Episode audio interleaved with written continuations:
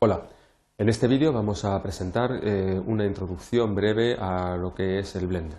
Concretamente vamos a presentar las características fundamentales que tiene este software, haremos un poquito de historia de cuál ha sido la evolución de este vídeo y finalmente pues quién lo está utilizando en estos momentos o para qué sirve. Eh, propiamente el Blender es un paquete de edición eh, de creación digital en cuatro dimensiones, eh, hablando de tres espaciales más una temporal, es decir, también permite realizar animación, no solo imagen estática, y tiene un conjunto de herramientas integradas todas entre sí y que es lo que da realmente la potencia a este programa. tiene herramientas de modelado, de mapeado de UV para texturación, tiene también rigging y weighting para todo el tema de eh, animación por huesos de personajes.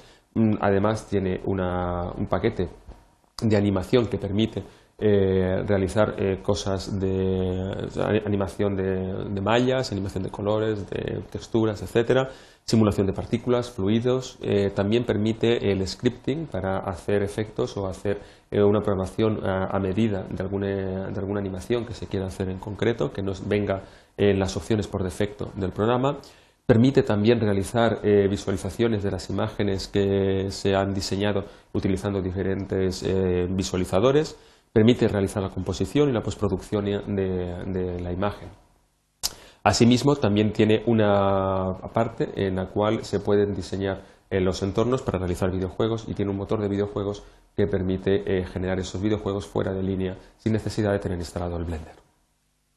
Asimismo, eh, el Blender permite generar imágenes estáticas y vídeos de alta calidad. Está destinado fundamentalmente pues, a artistas y profesionales de la multimedia Posee un motor en 3D en tiempo real, lo cual pues, le permite generar contenido interactivo y reproducción de este contenido independiente del programa.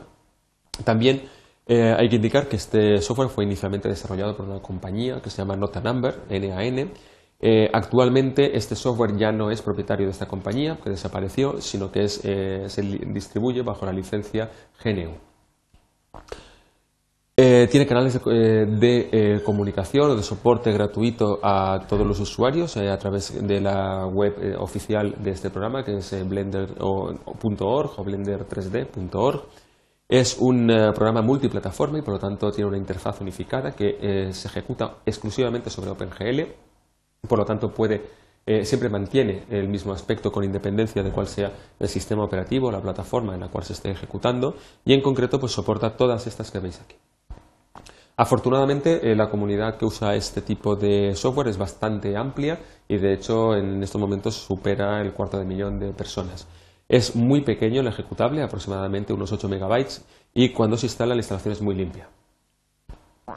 La historia de Blender comenzó en el año 88 con Tom Rosendahl, que es una persona que confundó un estudio de animación que se llamaba NeoGeo y que con el tiempo NeoGeo se convirtió en uno de los estudios más grandes de Holanda eh, para animación.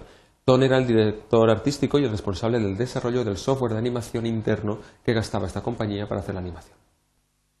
En el año 95 eh, nace Blender eh, como consecuencia de un refactoring que se hizo de todo este software que ellos utilizaban internamente.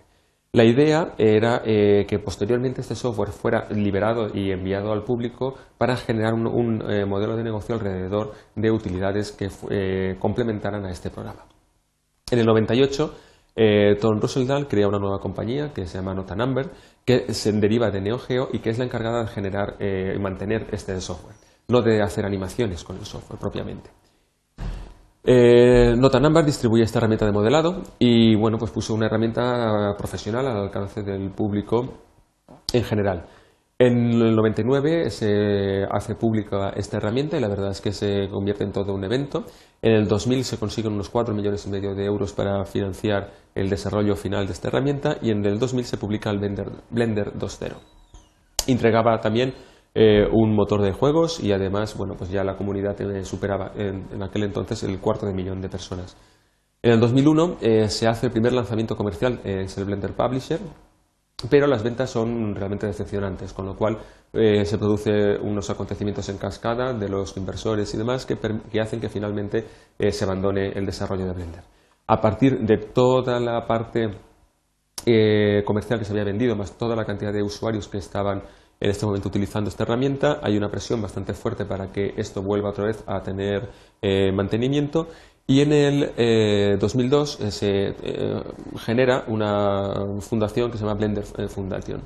El objetivo era continuar el desarrollo y las promociones de Blender como un código abierto para la comunidad de usuarios. finalmente se hablan con los inversores y estos inversores deciden vender este software por 100.000 euros se hace una campaña de publicidad eh, tipo Liberata Willy con el lema de Liberata Blender. Y en siete semanas se consigue esta cantidad a través de Internet por donaciones altruistas. Y finalmente, el 13 de octubre de 2002, se consigue que este software quede liberado en la red bajo licencia GPL.